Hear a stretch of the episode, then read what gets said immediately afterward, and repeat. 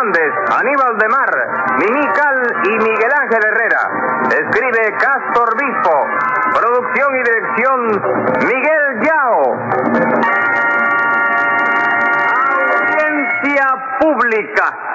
El tremendo juez de la tremenda corte va a resolver un tremendo caso. Buenas noches, secretario. Buenas noches, señor juez. ¿Cómo se siente usted hoy? Campana, hoy me siento como un cañón. Ah, no sea pesimista, doctor. Usted está hecho tierra, pero no tanto. ¿Pero qué está usted diciendo, compadre? Le he dicho que hoy me siento como un cañón. Sí, pero usted no dice como un cañón de los que hay en el Parque Maceo que están oxidados ya por la vez. No, señor. Me siento como un cañón nuevecito de paquete. ¿Seguro? Sí, señor, y para demostrárselo le voy a poner 20 pesos de multa. Pero óigame, doctor. No me replico, le disparo 20 pesos más. No, no, lo dejamos ahí. Ah, bueno. Vamos al caso. Eh, a ver qué tenemos hoy. Bueno, señor juez, lo que tenemos hoy son dos ingenieros que vienen acusados de estafa. ¿A quién estafaron? A una señora. Llámelo complicado en ese señoricidio. Enseguida, señor juez. Luz María Nananina. Aquí como todos los días. Rudecindo Caldeiro y Escoviña. ¡Gente! Tres Patines. ¡A la rea! Bueno, vamos a ver, ¿usted es quien acusa, nananina? Sí, señor, yo mismita. ¿Y qué le ha sucedido a usted? Pues que Tres Patines y Rudecindo me estafaron cinco mil pesos, señor juez. Cinco mil pesos. Sí, señor, me vendieron una mina de petróleo que no tiene petróleo. Que no tiene petróleo, oiga eso. Oye eso, Rulecindo. No, yo no sé nada de eso. Usted es el que dice que esa es una de las minas de petróleo más ricas del mundo. Pero claro que sí que lo es, chico. Lo que pasa es que hay que seguir perforando. Porque el petróleo está muy, muy profundo, chico. ¿El qué? El petróleo. Petro. ¿Eh? Petro. ¿Ahí trabaja un italiano? No, señor, petróleo. Petróleo, ¿eh? Pero oiga, ya llevan ustedes seis meses abriendo un agujero en la tierra y no ha salido nada, chicos. Bueno, óigame, no, tampoco así, ¿no? Acuérdese de que el otro día por el agujerito ese salió un gozanito. Ajá, un gusanito. ¿Y qué hago yo con un gusanito? ¿Ustedes me vendieron una mina de petróleo o una mina de gusanito? Bueno, bueno, vamos por orden para que yo me entere. Usted dice que Rudecindo y Tres Patines le vendieron una mina de petróleo, ¿no es así, nananina? Sí, señor, un pozo de Y petróleo. ese pozo no da nada. No, señor, lo único que da cuando usted se arrima es un olor espantoso. Y ese no será el olor del petróleo. Bueno, doctor, yo creo que no, ¿no?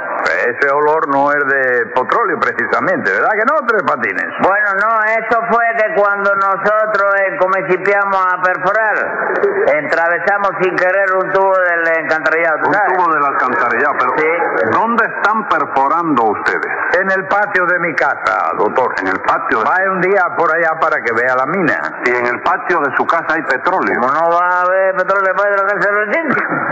De los estudios geológicos, meteorológicos, odontológicos y burrológicos realizados por mí, que yo soy el bárbaro en esos asuntos, se deduce que en el subsuelo subterráneo del patio de Rulecindo hay una clase de yacimiento petrolífero que le zumba la carabina. ¿Y a qué ¿Están en profundidad? ¿Cómo?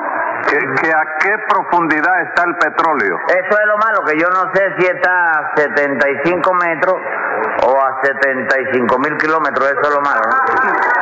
Pero el petróleo es- es- está ahí, que ese- eso lo garantizo yo, chico. ¿Quién lo garantiza a usted? Hombre, a mí me garantiza Rulecindo, chico. No, un momento, que yo no garantizo a nadie. ¿Cómo que no, chico? ¿Cómo que no? No, señor.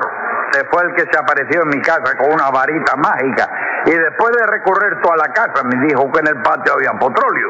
Porque ese- eso es lo que indica la varita, hijo. ¿Qué cosa? Que el patio de tu casa es particular y como allí hay petróleo, pues hay que perforar. No me diga, ¿y usted está seguro de que ese yacimiento de petróleo existe? ¿Cómo no, doctor? Nosotros los científicos nunca nos equivocamos en eso. ¿Verdad que no, Rulecindo?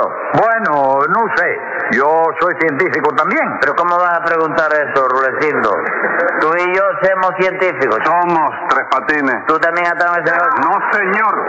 Lo que yo le digo es que no se dice semos, sino somos. Ah, bueno.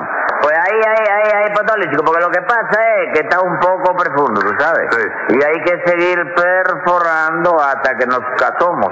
Hasta que nos cansemos. ¿Pero qué, en qué quedamos? ¿No, no dices tú que, no, que, se, so- que se dice somos, que no se dice semos? Diez pesos de multa. ¿Te pareció bien? Está bien, está consciente, la verdad. Venga acá, Rudecindo, ustedes son dos científicos de veras. ¿Pero qué van a hacer, señor? Lo que son es un par de buches los dos. Óigame, señora, tampoco así, ¿no? Tenga la bondad de tratarme con un poco más respeto que no somos iguales. ¿Cómo que no somos iguales?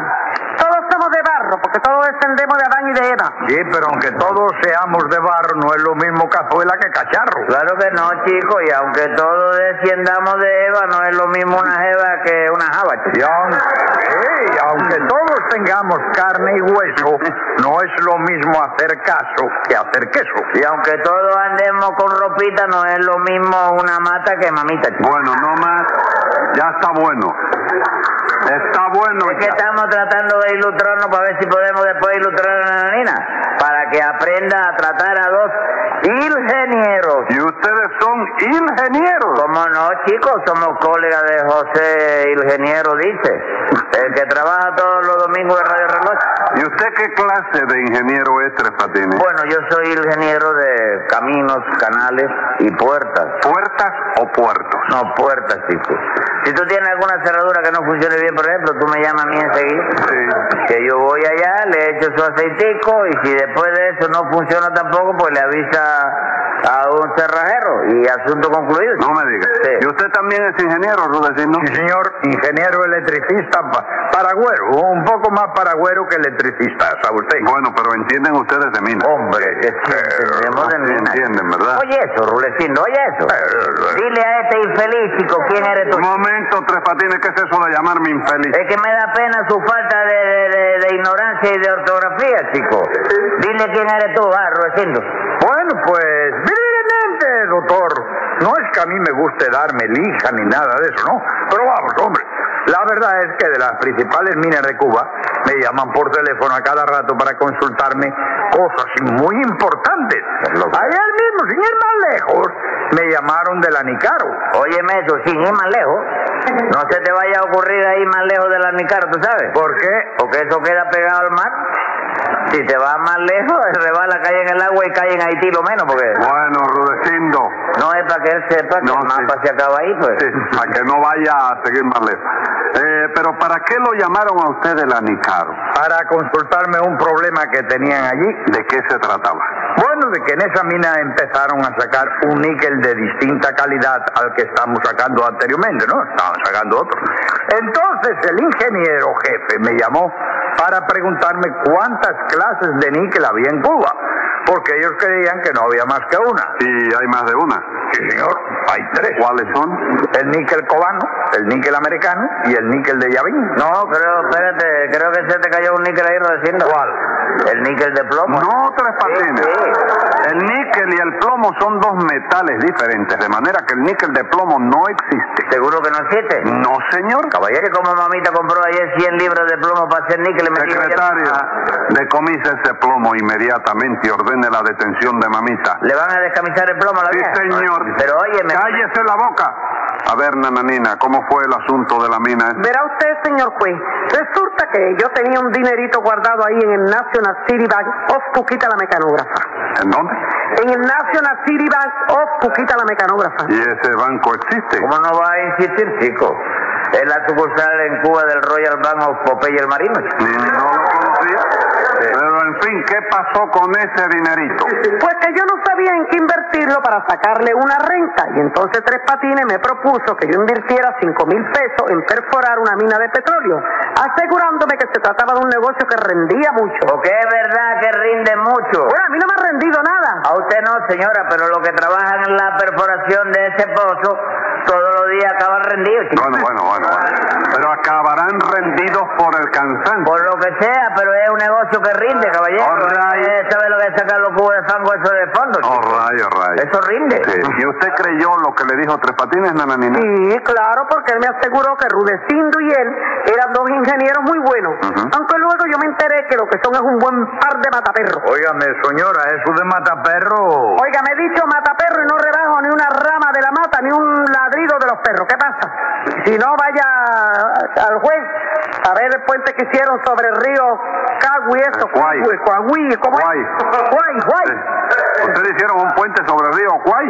Sí, porque parece que el anterior no quedó muy bien hecho, ¿sabes? no podía quedar bien hecho porque es que lo hicieron chiflando. Bueno, ¿y qué pasó con el puente que hicieron ustedes? Nada, chico, una equivocación que la tiene cualquiera. chico. ¿Qué equivocación fue esa, Rudecindo? Pues nada, doctor, que a Tres Patines y a mí nos encargaron la construcción de un puente sobre ese río. Ajá. En vista de lo cual fuimos allá, examinamos el terreno, le tomamos la temperatura al río, calculamos la resistencia del agua y por último tomamos las medidas del puente. Pero Tres Patines se equivocó al apuntarlas. ¿Cómo que se equivocó al apuntarla? Sí, porque el puente tenía que ser de 80 metros y 40 centímetros de largo para que llegara bien hasta el otro lado. Bueno, ¿y qué? Porque Tres Patines se equivocó y en vez de anotar 80 metros y 40 centímetros, anotó 40 metros y 80 centímetros. Entonces el puente no sirvió. Sí, bueno, bueno, chicos, sí, sir- servir sirvió. Lo único que nos quedó un poquito corto, ¿no? Como un poquito corto. Sí, por el lado de acá, el puente quedó perfecto, encaja bien en la parte de la Sí. tierra del río. Sí. Por el otro lado de allá es donde no llega, nada más que hasta la mitad del río, ¿no? Hasta la mitad del río. Hasta la mitad, llégate un día por allá para que tú veas cómo caen los camiones y la máquina para el agua. Y ustedes se llaman ingenieros. Bueno, chico, pero es que es una equivocación. Mira, otro hicimos largo, otro tomamos la medida. Y llegamos a la otra orilla y sobró puente y viramos otra vez, pero Y hemos metido un puente de subida y bajada sin poderte bajar al otro lado porque hace curva de herradura. Bueno, ¿y qué?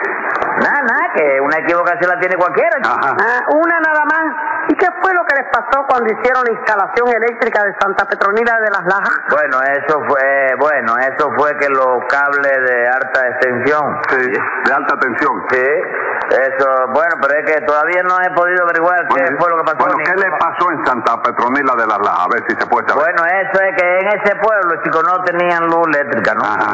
Alumbraban con una calabaza con la vela eléctrica. Entonces nos encargaron a nosotros a tirar un ramal hasta allá. Rulecindo se encargó de llevar el tendido eléctrico hasta el pueblo Ah. y yo hice la instalación dentro del pueblo. ¿tú sabes? Toda, oye, toda sorterrada, Sí. sin que se viera un solo alambrito por ningún lado. Una belleza, aquello era una Bueno, belleza. sí, ¿qué pasó? Cuéntame Nada, que rápido. llegó el día de la inauguración. Ah. Nosotros lo preparamos todo para que el señor alcalde, al apretar un botoncito, conectara la electricidad y se alumbraran toda la calle y toda la casa. ¿no? Primero tiraron a los voladores, hubo cuestión de carrera en saco, el palo se lavado. Hubieron tres discursos, que el último, el del secretario de jugado, estuvo matado.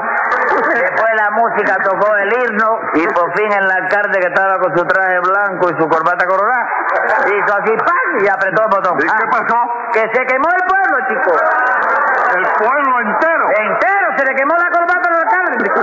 ¿Tú te acuerdas cómo corría el alcalde, Rulecindo? Oh, no me voy a acordar, hombre, si corría detrás de mí con una estaca en la mano. Y ahora se han metido ustedes a perforar un pozo de petróleo. Sí, pero ahora no hay problema. Ahí tú puedes tener la seguridad de que nosotros encontramos petróleo de todas maneras. Ahí no van a encontrar nada porque esa mina es una estafa lo que es. No es estafa, señora. ¿Usted sabe cuál es el petróleo que vamos a sacar nosotros por ahí? ¿Cuál?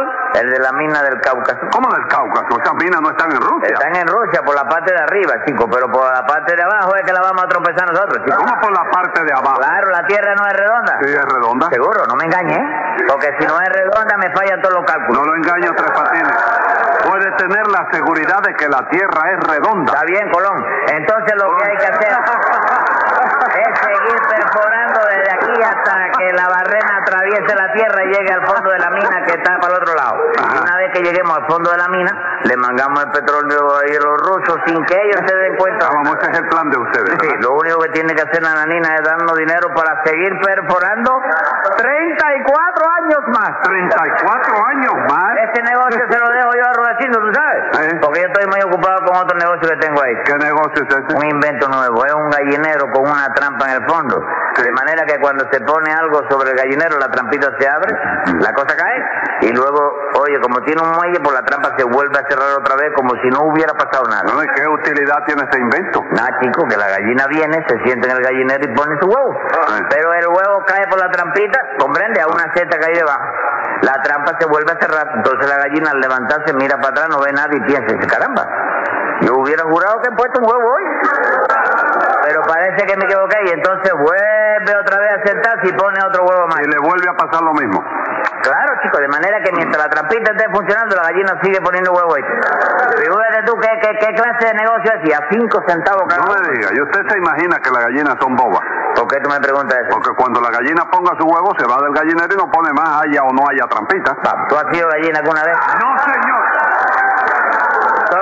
Entonces, ¿cómo tú sabes lo que va a hacer la gallina? Porque es una cosa de sentido común. Si la gallina tiene sentido común, No, pero lo tengo yo. entonces no hay problema, chico. ¿Por qué no hay problema? Porque la trampa no es para ti, es para la gallina. ¿Eh? Escriba ahí, secretario. Venga la sentencia. Como no creo en la mina, lo primero que usted hará es devolver el manguá que le estafó a Nananina. Y además, como no quiero que se vaya sin sanción, le pongo a cada ingeniero 15 días de prisión.